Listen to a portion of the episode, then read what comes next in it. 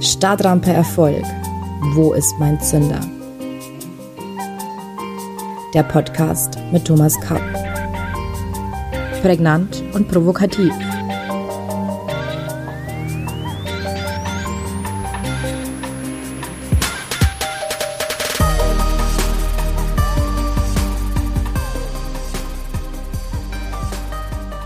Herzlich willkommen zu unserer neuen Folge von Startrampe Erfolg. Wo ist mein Zünder? Heute beschäftigen wir uns mit der Frage mentale Schöpferkraft, das Gesetz der Anziehung. Wie immer beginnen wir mit einer Geschichte. Früher, als ich noch regelmäßig Krawatten trug, gab es immer Krawatten, die ich besonders liebte. Ein bisschen so, wie man eben eine Lieblingshose oder einen Lieblingsitaliener hat. Interessanterweise verkleckerte ich immer nur meine Lieblingskrawatten. Der Klassiker war Rucola-Salat oder Pasta mit Tomatensauce. Ich verkleckerte nie die anderen Krawatten, und zwar egal, wie sehr ich auch auf meine Lieblingskrawatten aufpasste. Wie konnte das sein? Was bedeutet das nun für unsere Stadtrampe Erfolg? In der letzten Folge waren wir bei den selbsterfüllenden Prophezeiungen kurz SEP genannt, eingelangt, aber nicht zu Ende gekommen. Heute behandeln wir das Hochreck der SEP. Die Veränderung der Umwelt durch das Gesetz der Anziehung. Das letzte Mal ging es um menschliche Verhaltensänderungen, welche künftige Ereignisse beeinflussten. Heute kommen wir zu selbsterfüllenden Prophezeiungen ohne Verhaltensänderungen. Und damit kommen wir zum Gesetz der Anziehung, oder auch Law of Attraction genannt. Bitte anschnallen. Beginnen wir ganz behutsam und kommen nochmals auf die Eingangsgeschichte zurück. Ich hatte bei meinen verkleckerten Krawatten den Eindruck, je mehr ich aufpasste, desto schlimmer wurde es. Es gab offenbar eine mir überlegene Kraft, mein Unterbewusstsein. Wenn man jedoch konzidiert, dass unsere Gedanken unsere Umwelt beeinflussen können, dann war es wohl so, dass ich unterbewusst bei meinen Lieblingskrawatten latent immer die Besorgnis hatte, diese zu verkleckern. Ich zog die Soße an wie einen Magneten. Da unser Unterbewusstsein das Wort Nein nicht versteht, war also mein Wunsch, ich möchte die Krawatte nicht verkleckern, ins Leere gesagt, denn eigentlich gab ich den Befehl, ich möchte meine Krawatte verkleckern. Ich hatte also meine Umwelt mental negativ beeinflusst. Vielleicht kennen Sie diesen Effekt aus Ihrer eigenen Umgebung und Erfahrung. Jetzt müssen manche tapfer sein. Es gibt viele Hinweise, dass unsere Gedanken auch unsere Umwelt tatsächlich beeinflussen. Dieser Denkansatz ist eigentlich sehr alt, wurde jedoch 2006 beflügelt durch den Film The Secret von Rhonda Byrne. Danach wird das Resonanzgesetz als universales Prinzip der gesamten Wirklichkeit weiterentwickelt zum Gesetz der Anziehung oder im Englischen auch Law of Attraction. Vielleicht haben Sie das schon einmal gehört. Jeder Gedanke, den wir denken, jedes Gefühl, das wir fühlen, ziehe ähnliche oder gleichartige Gedanken und Gefühle an, weil es entsprechende Schwingungsmuster hervorbringe. Diesen Überlegungen liegt die Annahme zugrunde, dass alles Geistige, also Gedanken, Gefühle, Befürchtungen und Wünsche, Schwingungen erzeuge. In der Podcast-Folge 10 hatten wir bereits von der modernen Quantenphysik gelernt, dass alles, was existiert, letztlich auf Schwingungen zurückzuführen ist. Wenn Gedanken also Schwingungen sind, verwundert es nicht so sehr, dass wir auch auf die Schwingungen unserer Umwelt Einfluss nehmen können.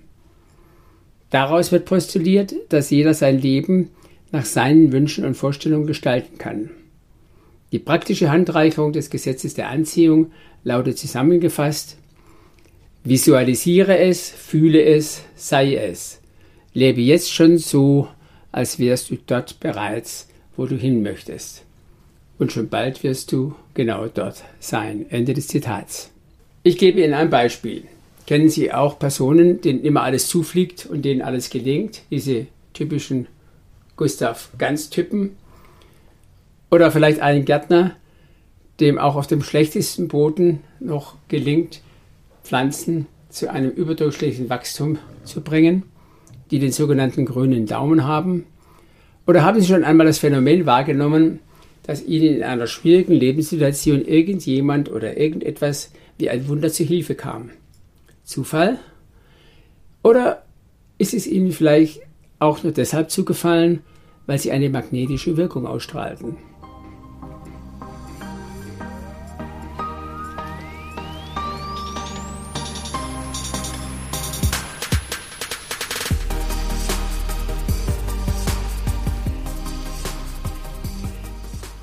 Das klingt alles abenteuerlich, doch nähern wir uns diesen Fragen Schritt für Schritt.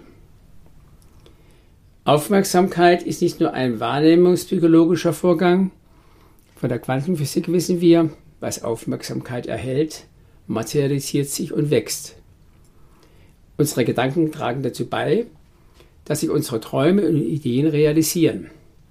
Wir werden dann zu einem Magneten, dessen Energie die von uns angestrebten Ziele anzieht.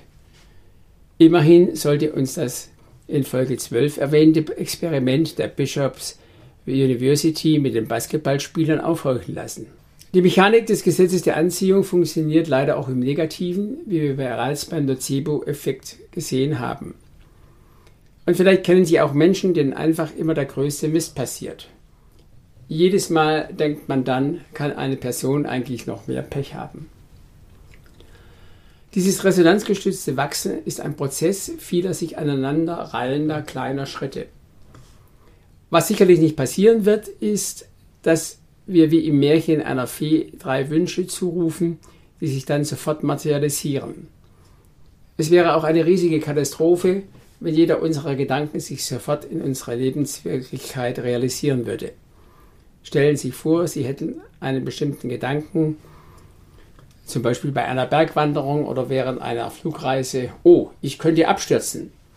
Und dieser würde sich in Sekundenschnelle materialisieren. Sie würden ihres Lebens nicht mehr froh werden. Dennoch können sich unsere Träume, Gedanken und Wünsche in einem langsamen, aber wirkungsmächtigen Prozess Stück für Stück materialisieren.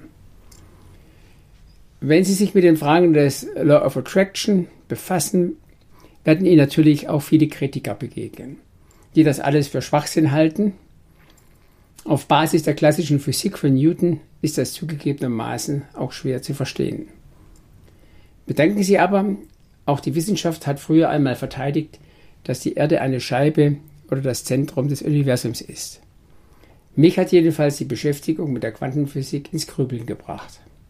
Ein wesentlicher Einwand der Kritiker eines umfassenden Gesetzes des Law of Attraction lautet, auch bei den Protagonisten des Law of Attraction sei in ihrem Leben ja nicht alles rund gelaufen. So sei Bärbel Moore, eine Protagonistin des Law of Attraction und Autorin des bekannten Buchs Bestellung beim Universum, im Alter von 46 Jahren an Krebs gestorben. Das hat sie wahrscheinlich nicht bewusst beim Universum bestellt. Möglicherweise hat aber ihr Unterbewusstsein jenseits ihrer bewussten Wahrnehmung noch andere negative Resonanzen ausgesendet. Die Kräfte des Resonanzgesetzes wirken in beide Richtungen. Wenn ihr Bewusstsein A sagt und ihr Unterbewusstsein B, dann wird immer das Unterbewusstsein siegen. Denken Sie nur an meine Krawatten. Es liegt nun an Ihnen ganz persönlich, sich mit diesem Phänomen des Law of Attraction und seinen Konsequenzen für Ihren Alltag auseinanderzusetzen. Googeln Sie einfach Gesetz der Anziehung oder Law of Attraction. Sollten Sie positive Erfahrungen mit diesem Ansatz machen, so kann dies Ihren Erfolg beflügeln. Und wenn Sie das alles für Humbug halten, dann ist das auch völlig in Ordnung. Vergessen Sie bitte aber nicht Henry Ford, der uns heute das folgende Zitat mitgibt. Ob du glaubst, du schaffst es, oder ob du glaubst, du schaffst es nicht, auf jeden Fall wirst du Recht behalten. Und die persönliche Frage für Sie lautet, passieren Ihnen immer wieder die gleichen Missgeschicke? Gehen Sie in sich und finden Sie eine persönliche Antwort. Viel Spaß dabei, wir sprechen uns am nächsten Mittwoch um 7 Uhr. Dann sprechen wir über Meckeraffen und andere Blockaden. Bis dahin verbleibe ich mit den besten Wünschen, Ihr Thomas Kapp.